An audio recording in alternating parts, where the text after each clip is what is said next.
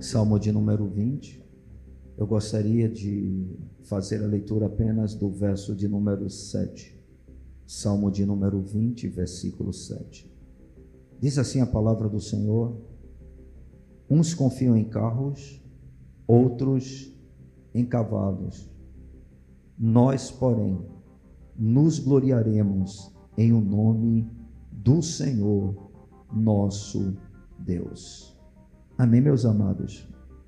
O tempo ele tem feito com que aparentemente haja uma semelhança cada vez maior entre o povo de Deus e o mundo. E eu digo aparentemente porque é só aparência.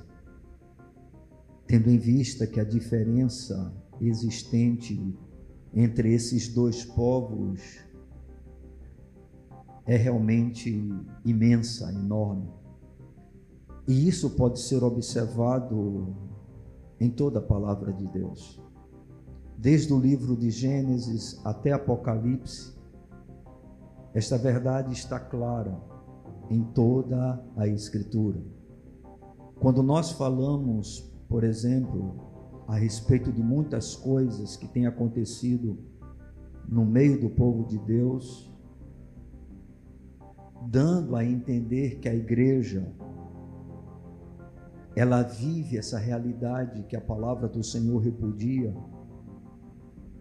Na verdade, nós estamos nos referindo não uma verdadeira igreja do Senhor, mas a igreja institucionalizada, aquilo que nós chamamos de denominação. Então, quando nós percebemos essa semelhança entre a chamada igreja e o mundo, nós estamos, de certa maneira, nos referindo não à igreja real do Senhor.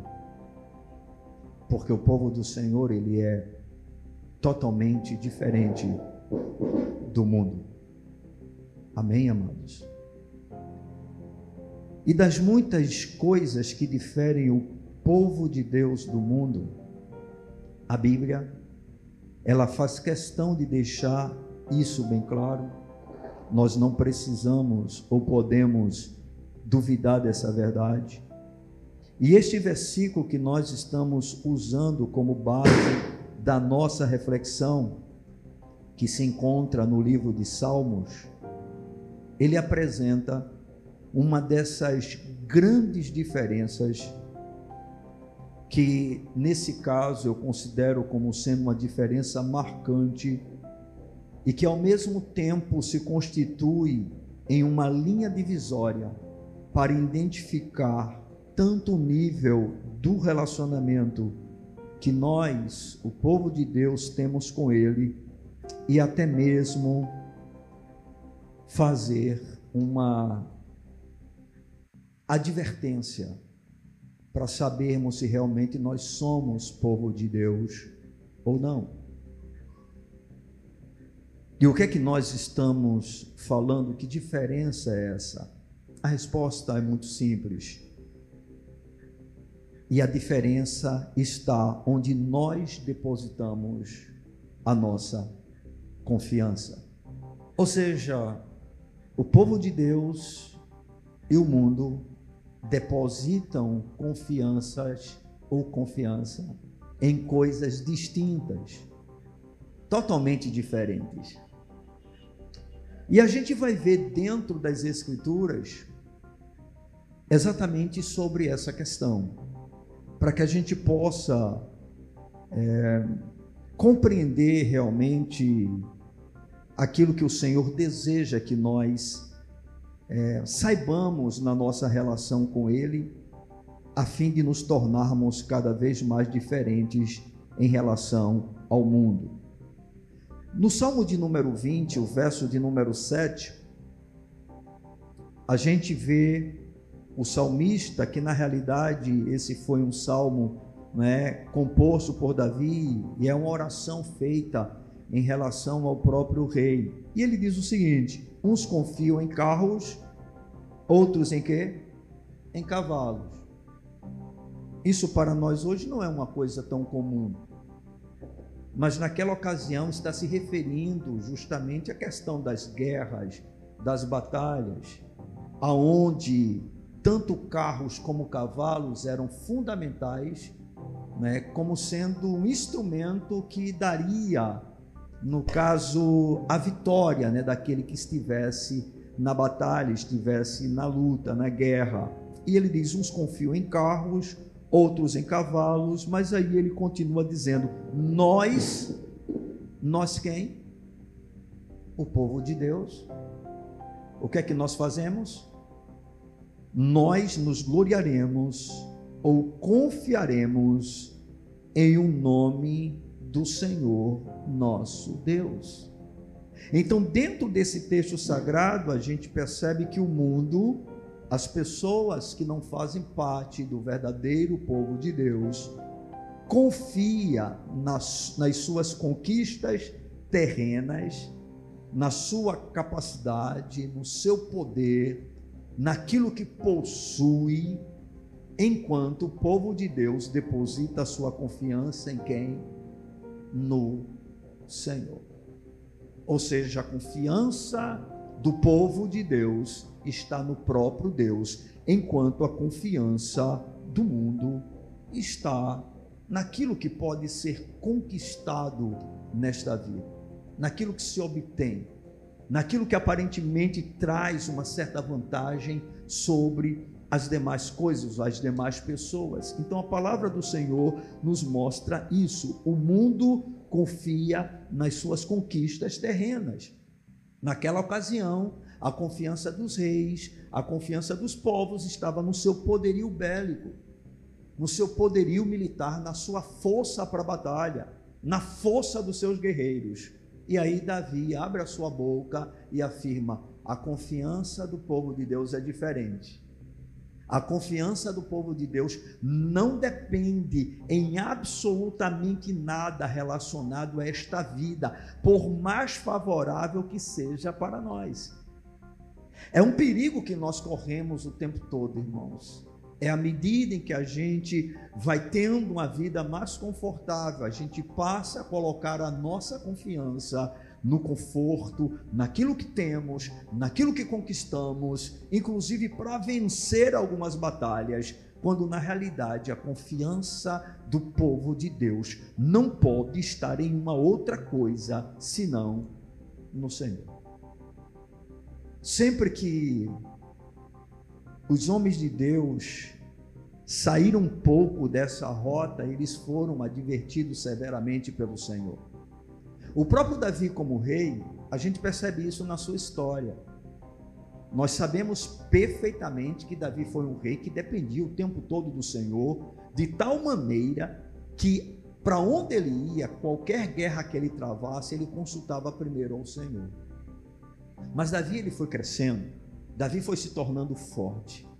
E é interessante porque em determinado momento da história de Davi, vendo ele exatamente as suas conquistas, ele resolveu fazer um censo do povo para saber quantos homens existiam capazes de sair à guerra. Uma atitude aparentemente simples, mas reprovada pelo Senhor, porque nesta atitude Davi demonstrou que a sua confiança estava exatamente no seu exército, na quantidade de soldados que ele tinha, ao invés de depositar a sua confiança em Deus. A gente vai perceber isso em outros reis que em determinados momentos se apegaram e confiaram tão somente no Senhor, mas posteriormente, diante de outras situações, ao invés de procederem da mesma forma, eles tomaram atitudes naturais, humanas, justamente para tentar vencer aquele desafio, aquela guerra que ele iria travar. E o Senhor, em cada situação assim, sempre reprovou o seu povo, porque uma característica do povo de Deus é que a sua confiança está em Deus e não nas coisas.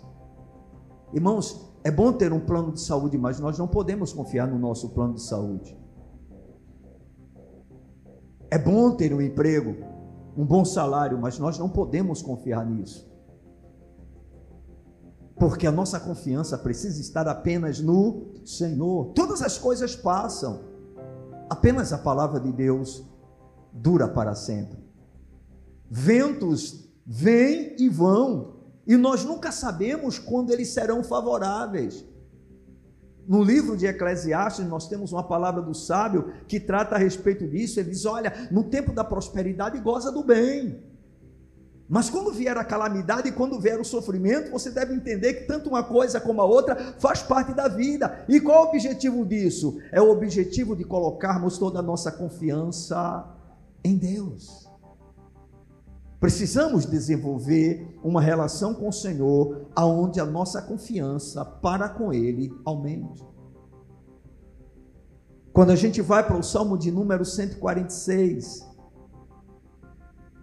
os versos de 3 a 6, a gente vê uma outra palavra interessante que trata também dessa questão que nós estamos agora abordando. Salmo 146, os versos de 3 a 6.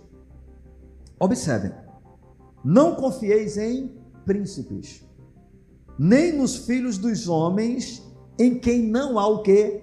Salvação. Sai-lhes o espírito e eles tornam ao pó. Nesse mesmo dia, perecem, morrem todos os seus desígnios, todos os seus planos tudo aquilo que pretende se fazer.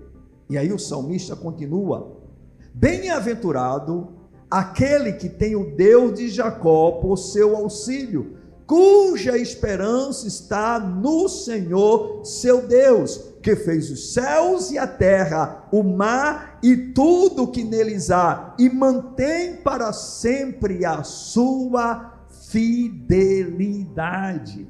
Ou seja, a palavra do Senhor nos exorta a não depositarmos a nossa confiança nos príncipes, que representam para nós os governantes, aqueles que estão no poder, aqueles que estão em posição de autoridade, aqueles que se encontram em uma posição privilegiada de governo.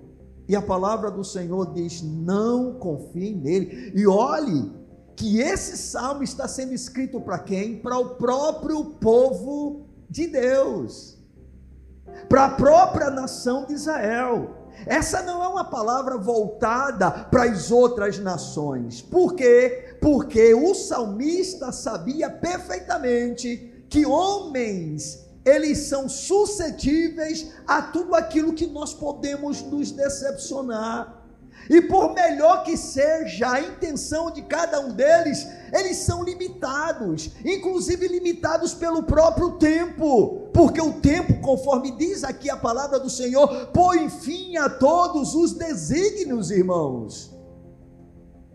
A nossa esperança, disse o salmista, precisa, deve estar no Senhor Deus que fez os céus e a terra, o mar e tudo o que neles há, e mantém para sempre a sua fidelidade. Homens não podem nos salvar, irmãos. Podem nos proporcionar até, como instrumentos de Deus, tempos mais favoráveis aqui na terra, mas a salvação vem do Senhor. Nós temos que ter a certeza de que a maior necessidade do homem não é de uma vida boa, não é de mais justiça neste mundo. Essas coisas podem ser importantes, mas a maior necessidade do homem se chama salvação, e somente em Deus nós a encontramos. Por isso, a nossa confiança deve estar totalmente depositada em Deus. Os homens têm fim, porque a vida põe um ponto final através da morte, mas o nosso Deus é eterno. Amém? Os homens podem se corromper e eles não têm muitas vezes como honrar aquilo que falam, mas o nosso Deus, ele é fiel. A sua palavra dura para sempre. Ele é o Criador dos céus e da terra, do mar e de tudo que neles há. Porventura não tem ele a capacidade para fazer aquilo que ele diz que vai fazer, é nele que devemos confiar. Inclusive, é importante a gente entender que não há uma relação saudável quando não existe confiança. Amados, quando se tratam de relações humanas, nós temos a certeza de que, por mais confiança que depositemos em alguém, esse alguém em algum momento pode até nos trair, pode não ser aquilo que nós achávamos que era, mas é diferente do Senhor, porque Ele não muda ele permanece o mesmo. O seu caráter é totalmente confiável. E o povo de Deus precisa ter essa consciência. Nós não podemos confundir, prestem atenção, em fazer a coisa certa, e quando se trata de fazer a coisa certa, nós temos que agir sempre em conformidade com a palavra do Senhor, confundir isso com confiança em um homem, porque Deus é o único que é confiável. Estão compreendendo? E Ele é o Todo-Poderoso. Ele não precisa de ter a maioria ao seu favor. Ele não precisa de ter a mentira a seu favor. Podem dizer o que quiser, podem falar o que quiser, ele continua sendo Deus, ele continua no trono, ele continua reinando soberanamente, ele continua com todo o poder e autoridade. Ele continua, irmãos. E por isso a confiança do povo de Deus precisa estar exclusivamente nele. Nós estamos vivendo dias que a gente realmente, se não tomar cuidado, nosso coração termina criando uma expectativa exagerada em relação ao que o homem pode fazer. E aí a gente termina se esquecendo que tem um Deus que está no controle da história que tem um Deus que não faz absolutamente nada, que não tem um propósito e que nunca é surpreendido. Ele não é surpreendido, irmãos. Algumas notícias podem até trazer para nós desânimo, mas veja o que é que diz a palavra do Senhor: o justo, ele não teme mais notícias. Estão compreendendo? A igreja precisa cumprir o seu papel, como coluna e baluarte da verdade, sempre vai agir em harmonia com essa palavra. Mas a igreja, ela está em um mundo que jaz no maligno, porém confiando em um Deus que domina e controla o mundo. Não podemos, irmãos, confiar nos homens. Não podemos confiar em príncipes Bendito seja o nome do Senhor. O povo de Deus confia no seu Deus. Amém? Versículo de número 6, 5 e 6, mais uma vez. Bem-aventurado, feliz, aquele que tem o Deus de Jacó por seu auxílio, cuja esperança está no Senhor seu Deus, que fez os céus e a terra o mar e tudo que neles há, e mantém para sempre a sua fidelidade. E aí, irmãos, a partir daí, o salmista diz o que esse Deus é capaz de fazer. Ele faz justiça aos oprimidos, dá pão aos que têm fome. O Senhor liberta os encarcerados. O Senhor abre os olhos aos cegos. O Senhor levanta os abatidos. O Senhor ama os justos. O Senhor guarda o peregrino, ampara o órfão e a viúva, porém transtorna o caminho dos ímpios. O Senhor reina para sempre. Aleluia o Senhor reina para sempre. Bendito seja o nome desse Deus, irmãos.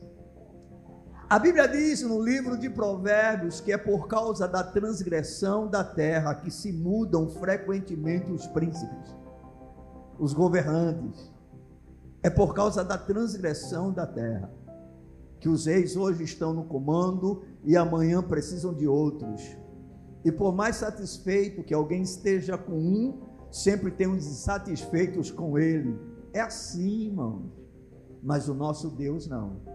Ele reina eternamente. Não precisa se fazer eleição para colocá-lo no poder. Ele está no poder o tempo todo, irmãos. Amém. Amém? Não tem esse negócio. Não, mas a maioria é contra Deus. Quem está do lado de Deus é a maioria. Amém, irmãos? Por menor que a gente aparentemente seja, não foi à toa que o Senhor Jesus falou que muitas coisas aconteceriam nos últimos dias, que haveria perseguição, que muitos problemas surgiriam, mas esse mesmo Jesus também disse: as portas do inferno não prevalecerão contra a minha igreja. A verdadeira igreja do Senhor não tem o que temer, irmãos. Não precisa temer. Por quê? Porque o nosso Deus é Yahvé Nissi, a nossa bandeira. Aleluia. Ele se identifica como Yahvé Sabaô, o Senhor dos exércitos. É Ele que põe termo à guerra. É Ele que quebra o arco e a lança. É Ele, irmãos. Ele é Deus. Amém? E ele é totalmente confiável. Certo, irmãos? Precisamos ter essa certeza a cada dia, não importa o que aconteça. Não importa o que sobrevenha, o que esteja por vir, não interessa. Né? Não sabemos o que nos espera, mas sabemos quem estará conosco. Não sabemos o que nos espera, mas já sabemos o final da história. Estão entendendo, irmão? Pode acontecer muita coisa no meio do caminho, mas o final nós sabemos. Né? E por incrível que pareça, até as coisas que acontecem no meio do caminho, nós já temos o conhecimento. Teve um homem de Deus que disse que a palavra de Deus ela é mais atual do que o jornal de amanhã. Amém? Alguém aqui acha que é surpresa para Deus o resultado dessa eleição? Não, irmãos. Isso não nos isenta da nossa responsabilidade. Nós fazemos a nossa parte, por exemplo, quando a gente ora ao Senhor, Ele já sabe o que a gente precisa, mas Ele manda a gente orar. Porque na oração nós demonstramos o que? Dependência de Deus, confiança em Deus, as nossas limitações, as nossas fraquezas, irmãos. E Ele vai fazer aquilo que lhe apraz, sempre, porque a sua vontade é boa é agradável e é perfeita. Irmãos, quer seja para abençoar ou para derramar a sua ira, a vontade de Deus é perfeita. Aleluia. Eu não sei se você sabe, mas até o juízo de Deus é por amor. Até quando Deus está irado, Ele está irado porque Ele ama. E Ele quer atrair os pecadores para si. Ele quer atrair o seu próprio povo para ele. Estão entendendo, irmãos? É isso que a palavra do Senhor nos revela. No livro de Jeremias, no capítulo de número 17, os versos 5 e 7, diz algo que os irmãos com certeza já devem conhecer. Jeremias capítulo 17, versos de número 5 e o verso de número 7. Diz assim: Assim diz o Senhor: Maldito o homem que confia no homem, faz da carne mortal o seu braço e aparta o seu coração do Senhor. Irmãos, isso é muito sério. Nós precisamos avaliar aonde está a nossa confiança, irmãos a nossa confiança precisa estar na pessoa certa, no lugar certo. Aí no versículo de número 7, Jeremias, né, sendo usado pelo Senhor, ele muda o discurso e mostra o oposto. Bendito o homem que confia no Senhor e cuja esperança é o Senhor. Aleluia. É o que a palavra de Deus nos ensina. Quando a nossa confiança é depositada no homem, nós nos colocamos em uma posição de maldição. A Bíblia chama o ponto de dizer maldito. É o homem que confia no homem, no braço da carne, na força da carne. Mas bendito é aquele que confia em quem? No Senhor, cuja esperança, cuja esperança é o Senhor. Então a gente percebe que quando se trata de confiança, essa confiança em quem eu deposito, ela vai de definir se eu sou realmente bendito ou se eu sou maldito. Amém? Irmãos, quando a gente coloca a confiança no homem, a gente pode se frustrar, a gente pode se decepcionar, a gente pode ficar arrasado, mas quando a gente coloca a nossa confiança no Senhor, nós não temos como experimentar essa verdade ou essa realidade, porque Ele não falha, Ele não falha. Ele prometeu para a gente que seria fácil a caminhada? Não. Mas ele disse: Eu estarei convosco. É incrível, porque uma, a igreja mais fiel do, no, do, lá da época do Novo Testamento, que foi escrita as cartas apocalípticas no, através de João para elas, está certo? Foi a igreja de Filadélfia. E o Senhor disse uma coisa para Filadélfia: ser fiel até a morte. Vocês têm pouca força, mas vocês não negam o meu nome. Para uma outra igreja que demonstra grande fidelidade, ele diz: Olha, muitos de vocês serão mortos. Haverá dez dias, que foram dez anos de sofrimento profundo. Ele não diz, eu vou aliviar. Ele diz, eu estarei com vocês. Sabe por quê, irmãos? Porque a expectativa do povo de Deus é que há um novo céu e uma nova terra. Vocês estão entendendo, irmãos? Irmãos, nós estamos caminhando para um tempo em que haverá uma definição de quem é quem. Está chegando a hora. Isso vai ficar definido. Quem é e quem não é. Com Deus não existe em cima do muro. Ou você está de um lado, ou você está do outro e a hora está se aproximando. Aleluia. Mas aqueles que são do Senhor não negarão o seu nome. Aqueles que são do Senhor, ainda que sintam pavor por causa da morte, sabem que Jesus é a ressurreição e a vida. Foi Ele que disse: ainda que vocês morram, vocês viverão. Porque essa é a razão da nossa fé, irmãos. Vai chegar um determinado momento, irmãos, que nada vai adiantar fé para prosperidade, fé para ter dinheiro, fé para ter riqueza. Porque isso pode ser tirado de nós. Nós podemos entrar no sistema de pobreza, até mesmo de miséria, mas o Senhor é fiel. E como disse o apóstolo Paulo, eu acho que a gente vai ter que ir se acostumando cada vez mais com isso, que as aflições desse tempo presente em nada podem se comparar com a glória que em nós há de ser revelada. Estão compreendendo, irmãos? Está chegando o tempo cada vez mais aceleradamente que ou os nossos olhos estão em Cristo ou nós não iremos suportar. Mas bendito seja Deus, porque os dele estarão com os olhos firmes em Cristo. Amém. Louvado seja o nome do Senhor. Confiar em homens é se colocar em uma posição de maldição, e confiar em Deus é ser bendito. Bendito é o homem cuja confiança está no Senhor, cuja esperança é o Senhor. Preste atenção, não é o que o Senhor pode fazer, é Ele. Não é o que Ele pode dar, é Ele.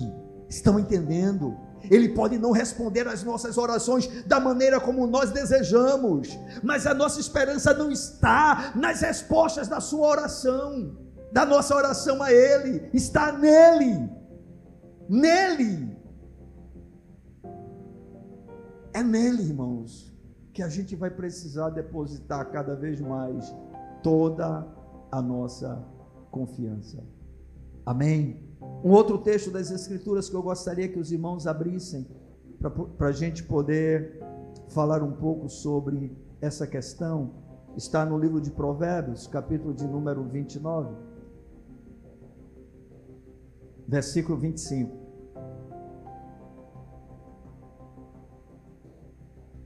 Diz assim: Quem teme ao homem faz o que? Armaciladas.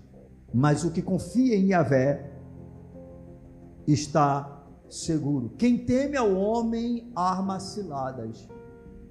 Você sabia que muitos crentes fizeram isso nessa época de campanha? Com medo de que Lula, o corrupto, o ladrão, voltasse ao poder. Quantos crentes não divulgaram fake news?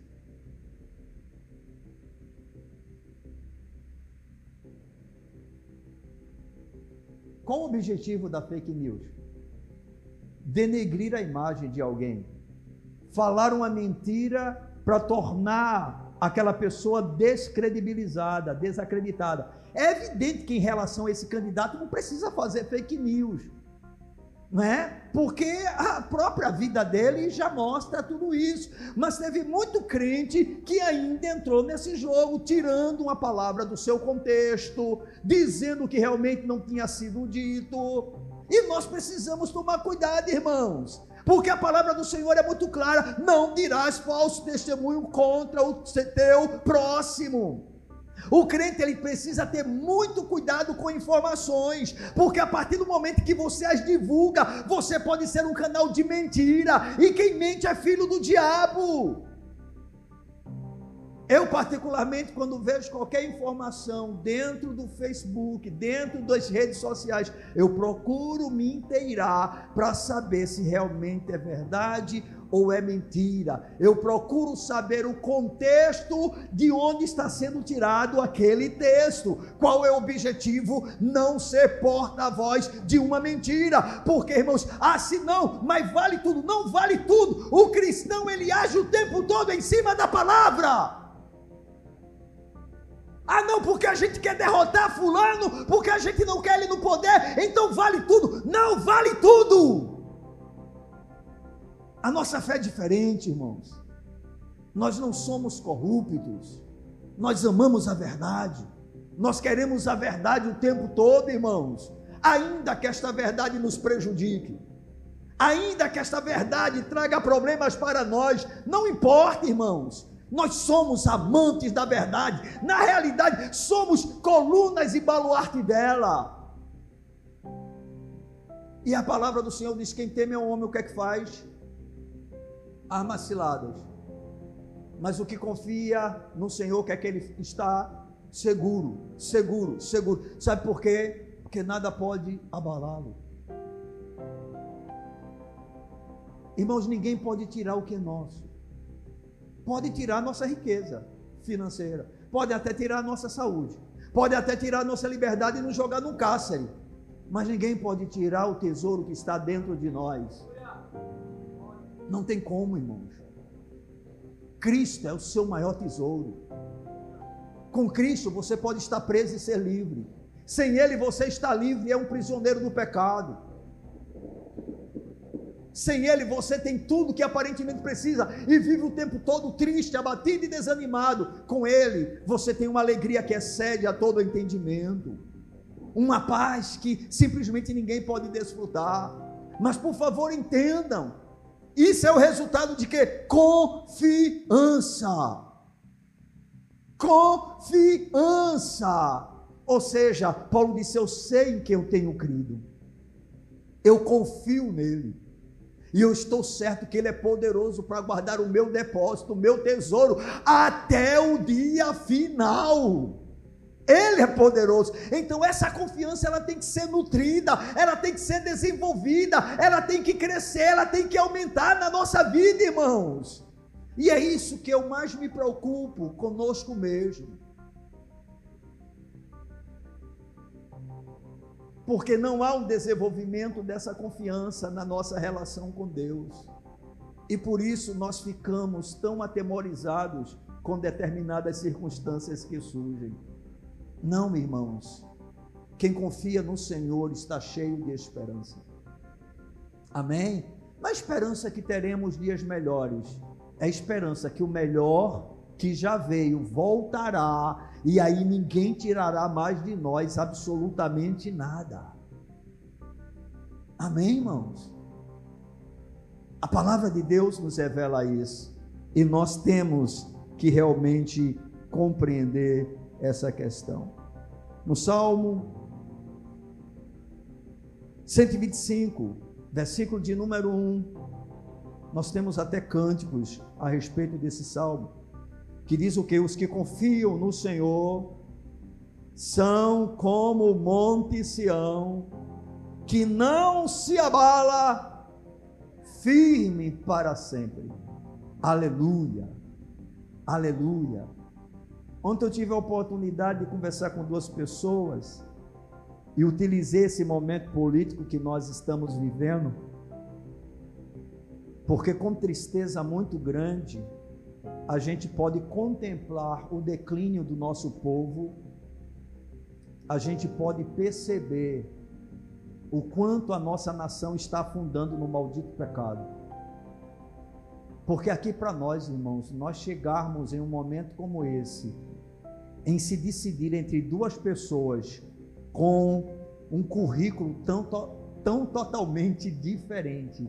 E nós termos mais, porque se ele se elegeu, eu não sei, não, ainda não entendi a razão dos fogos, não sei se ele ganhou, se ele perdeu, não sei, né? Porque a essa altura já se deve ter um resultado que as coisas estão muito rápidas. Mas nós chegarmos a um momento como esse, presta atenção no que eu estou dizendo para vocês com mais da metade, ou pelo menos a metade da população, aceitando com naturalidade um criminoso voltar ao ponto mais alto de governo de uma nação. Irmãos, isso é assustador. E mais assustador ainda saber que no meio da igreja existem pessoas que concordam e aprovam isso. Isso é assustador, irmãos é algo que a gente treme. E porque a gente treme, não é com medo do presidente, é a ira de Deus, irmãos, que está prestes a se manifestar, irmãos. Irmãos, Deus, Ele dá um prazo, Ele tem um tempo, a sua paciência dura por um tempo, a sua misericórdia é grande, mas Ele chega um determinado momento que o cálice da sua ira vai transbordar, vai ser derramado, e Ele vai usar governantes ímpios para isso. E aí eu conversava com essas duas mulheres que estavam lá e aproveitei a oportunidade, falei exatamente sobre isso, que eu estava assustado. É como se as pessoas estivessem anestesiadas. Porque ela veio e me questionou: "Você vai votar em quem?" Eu disse: "Olha, eu sou um cristão. E como cristão, eu defendo valores. E como cristão, eu tenho convicções profundas. E como cristão, eu não abro mão das minhas convicções. E lamentavelmente nós temos dois candidatos sem uma terceira opção. Nós temos de um lado um cara declaradamente corrupto, condenado em três instâncias, que defende abertamente o que a Bíblia condena ele apoia o aborto, ele apoia a liberação de drogas, ele apoia a sodomia, ele apoia a identidade, a identidade de gêneros.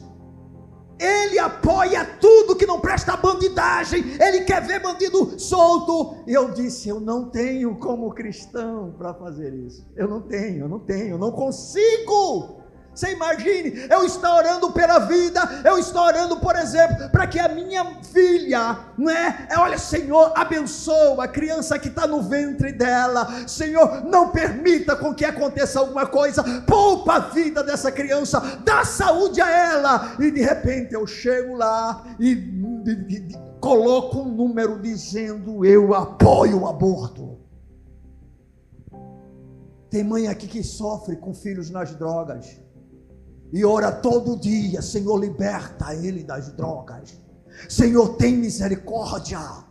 E aí eu vou lá e digo: eu quero liberação das drogas. Irmãos, isso é uma incoerência tão grande, mas tão assustadora, que a gente fica assim espantado, a gente fica dizendo: Deus, o que é que está acontecendo? Mas aí eu dizia para ela, e aí eu aproveitei a oportunidade e entrei com o Evangelho de Cristo. Eu disse: Olha, eu tenho preocupação com os meus filhos e os meus netos, porque eu gostaria de que tivesse um mundo melhor para eles, que eles crescessem num mundo melhor, sobretudo os meus netos. Eu gostaria muito de ver isso, mas eu disse: eu não tenho receio de qual governante venha, porque eu sei de onde eu vim e eu sei para onde eu vou. Eu tenho um rei que governa. Eu disse para ela: logo, logo eu vou voltar para casa. Eu estou com 58 irmãos.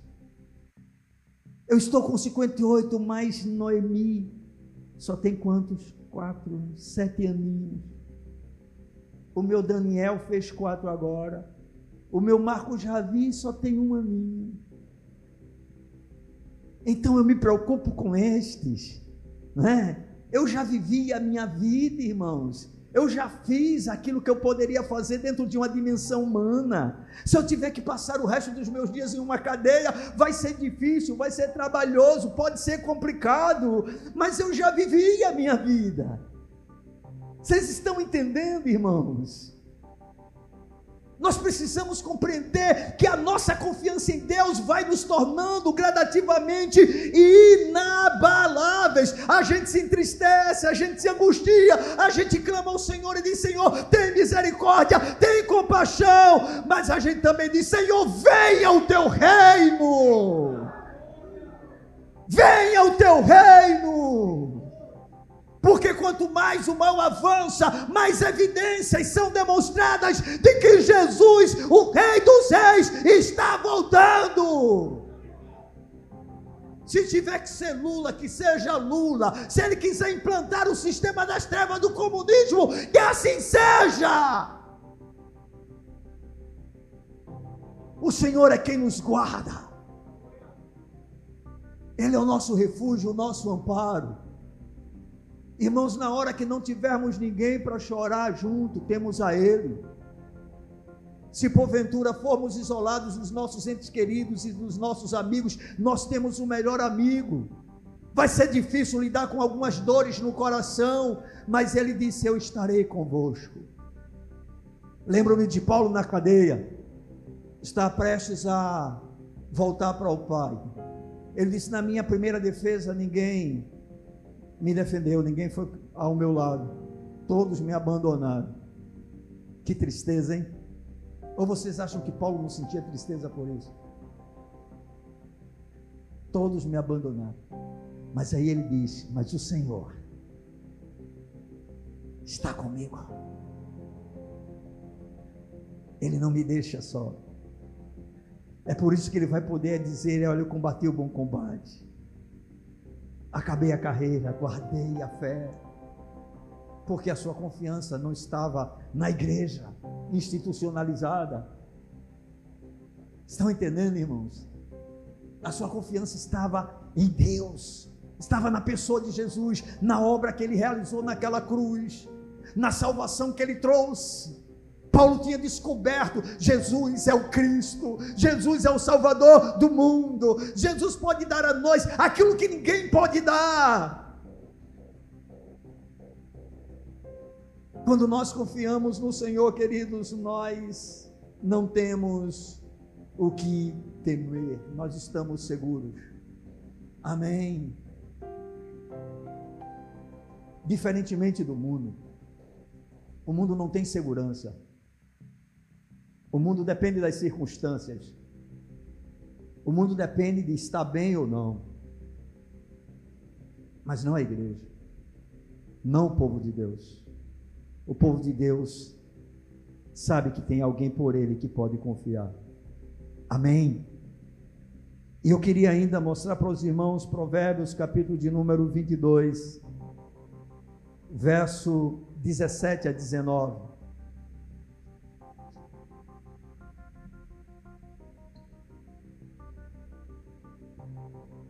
O mundo confia nas suas conquistas terrenas, enquanto o povo de Deus confia no seu Deus.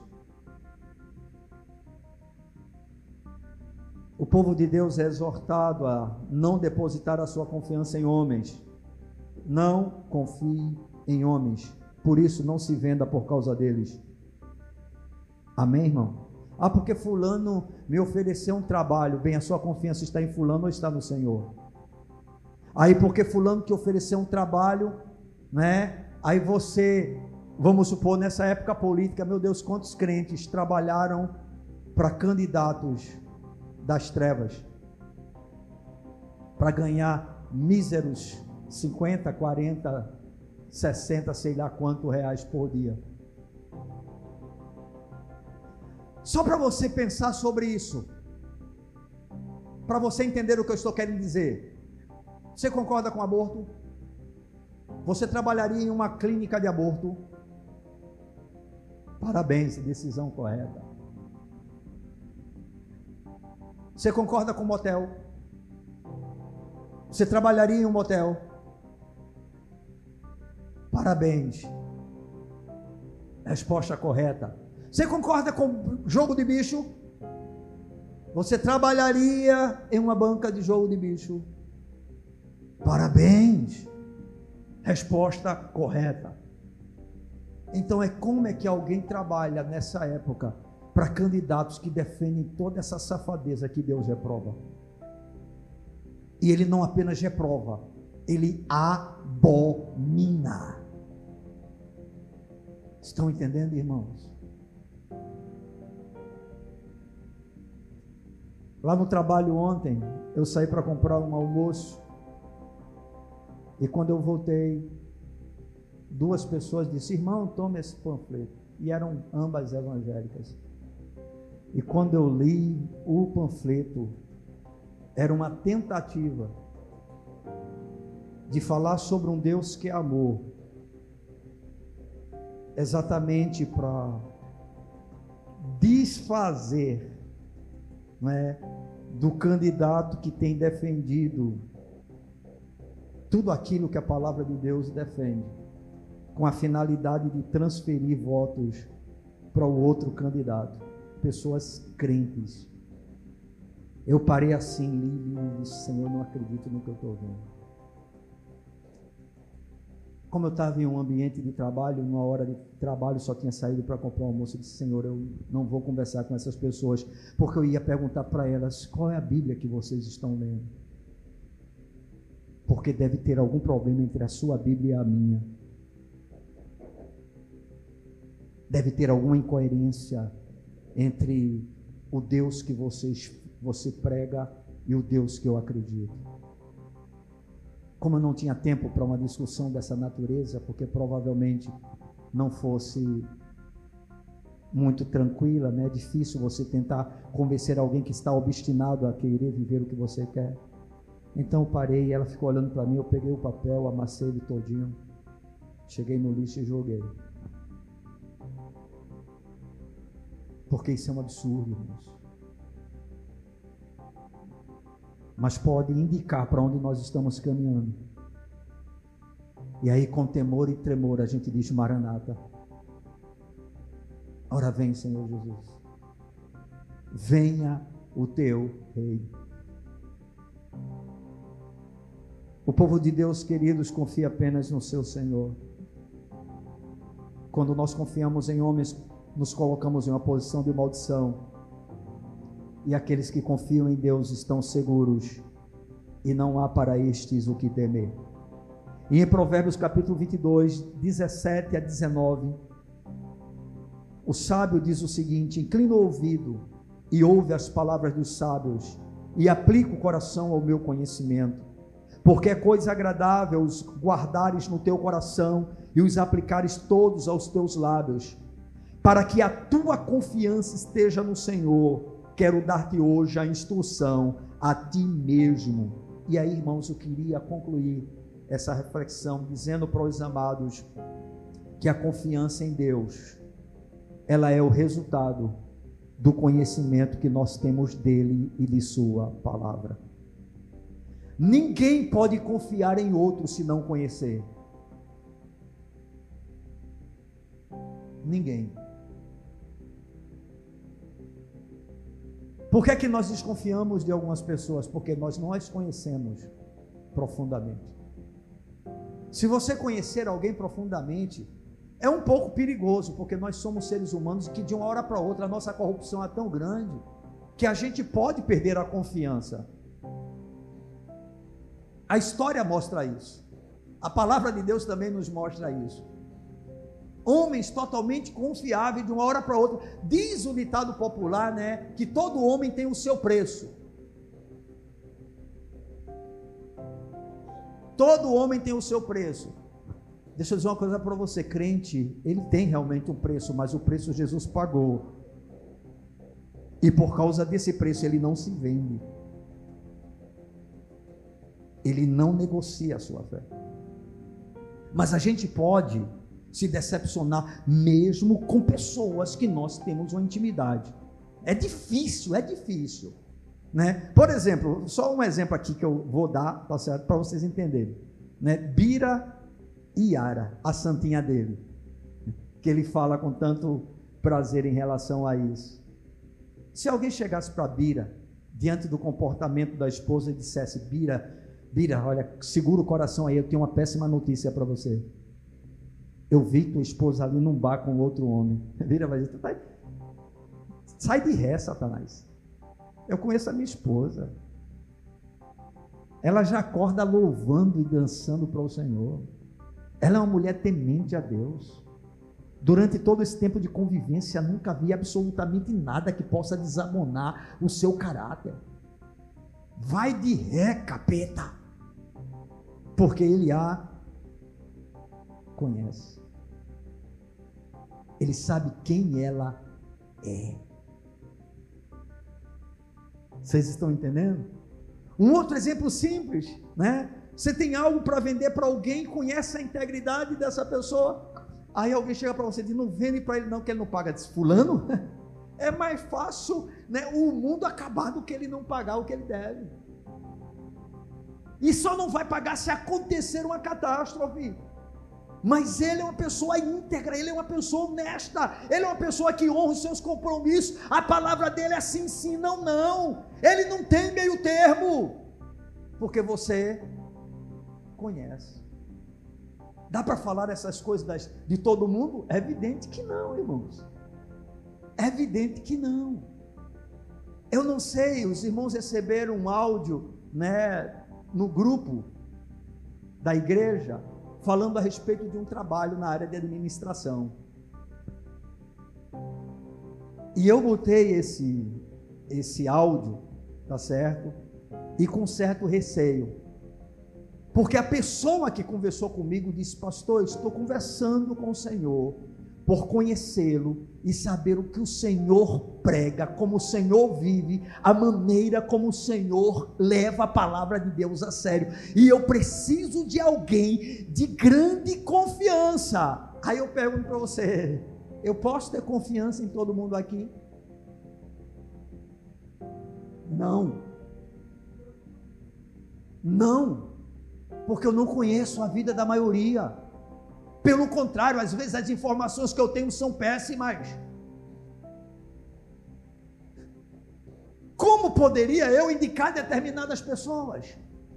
Pensei, pensei, pensei, não veio na mente ninguém. Eu disse, para um desencargo de consciência, vou botar no grupo. Mas se porventura alguém procurasse dizendo, pastor, o emprego me interessa, eu teria que dizer, olha, irmã, mas não dá para você. Não sei exatamente o que eu teria que dizer numa situação dessa. Mas porque não dá, irmãos? Lamentavelmente, lamentavelmente, vocês acham que eu falo isso com alegria? Eu falo isso com tristeza. Mas é uma realidade. Por quê? Porque confiança é algo que se conquista, é algo que se adquire. E quando se trata de Deus, como é que nós temos essa confiança? Através de Sua palavra, vendo Ele durante toda a história, Hã? desde Gênesis até o finalzinho em Apocalipse, conhecendo o seu caráter, a sua fidelidade, a sua ação soberana, a manifestação do seu poder. Porventura, alguma promessa dele deixou de se cumprir, alguma palavra dele ficou no meio do caminho. Quando foi que ele falhou? Quando foi que ele mentiu? Quando foi que ele disse algo e não se cumpriu? Pelo contrário, irmãos, ele é totalmente confiável e quanto mais nós o conhecemos, mais nós podemos saber nele eu posso confiar. Nele eu posso confiar. O presidente pode falhar, ele não. Os homens podem falhar, ele não. Os juízes podem falhar, ele é justo, ele é justo, ele é justo.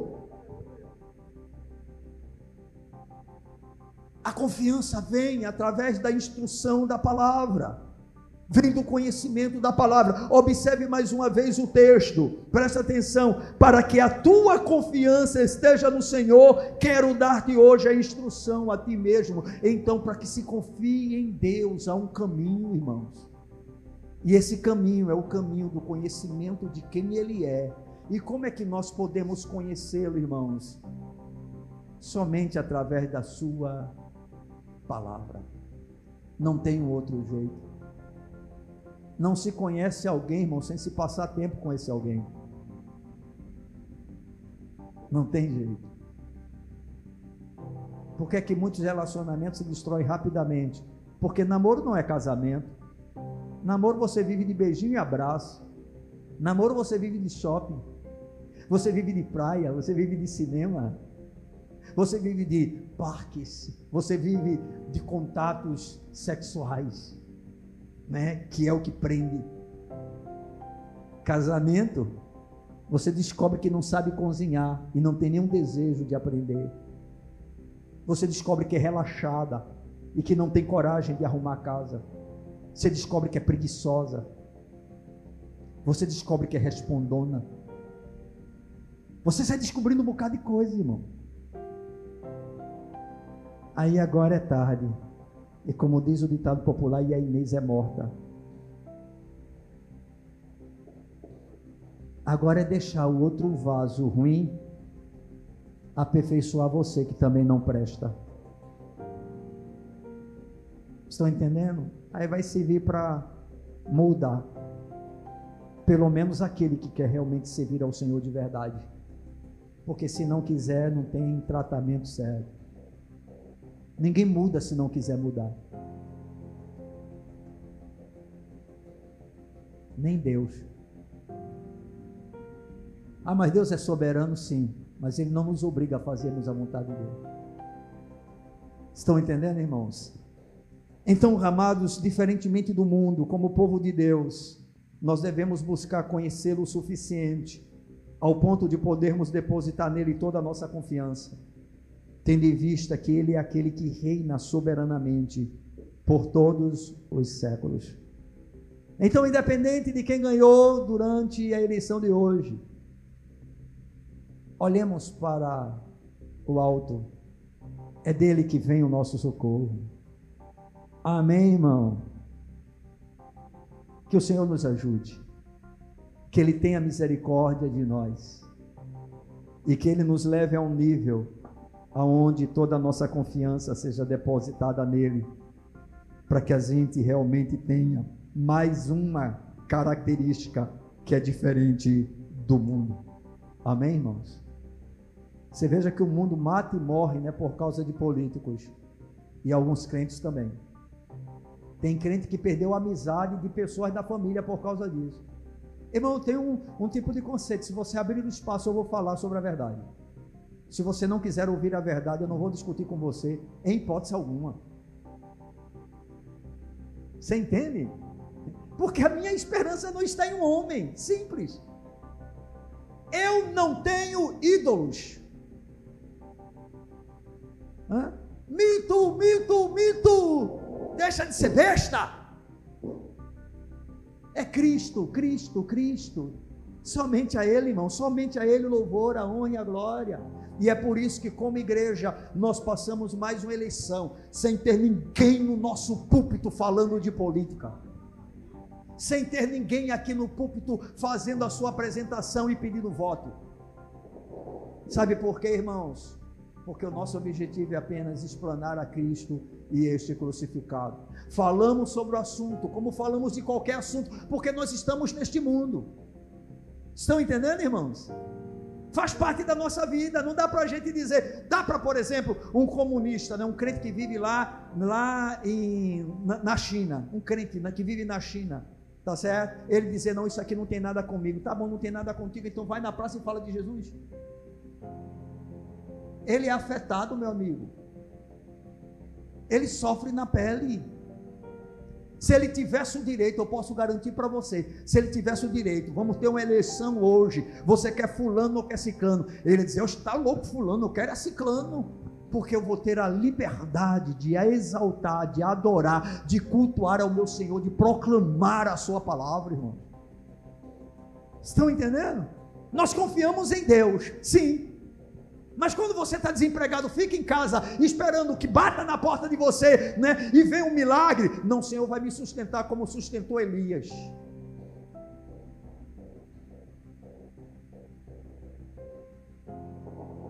Ah, fica em casa. Fica em casa. O vice é isso durante um bom tempo aí pela televisão e viu o que foi que aconteceu na vida de muita gente. Fica em casa. Cruza os braços, espera chegar. Não, irmão, nós fazemos a nossa parte, nós temos responsabilidades. Amém? Né? Senão a gente não falava sobre casamento, não falava sobre família, é só, só falava sobre o amor de Deus, porque Deus vai mudar tudo, Deus vai mudar tudo. Não, a gente tem que mostrar como muda, tem que mostrar como acontece, tem que mostrar o caminho. Tem que... Irmãos, é para isso que existem mestres dentro da igreja, pastores, irmãos para conduzir o rebanho, para mostrar verdades que muitas vezes estão ocultas aos nossos olhos. E aí você fala de todo assunto importante e não fala de algo tão importante que está relacionado ao futuro do nosso país, ao futuro dos nossos filhos, ao nosso próprio futuro. Que loucura, que pensamento, irmãos. Agora uma coisa é certa: só a Deus a glória. Só Cristo salve, irmãos. É Ele que é exaltado, engrandecido, glorificado. E vocês têm o privilégio de terem passado por mais uma eleição, tá certo? Sem ver o púlpito dessa igreja corrompido. E enquanto eu tiver fôlego e o Senhor me conceder o privilégio e a responsabilidade do exercício dessa função, eu posso garantir para você, isso nunca vai acontecer. E no dia que acontecer, você pode estar certo, eu me desviei eu me corrompi, eu me vendi. Estão entendendo, irmãos?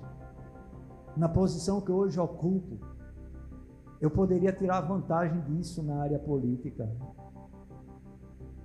Não, irmãos. Não. Jesus Cristo é o Senhor. Eu só defendo uma coisa: o Evangelho de Cristo. Amém? Que o Senhor tenha misericórdia de nós. Vamos ficar de pé na presença desse bom Deus em quem nós podemos confiar.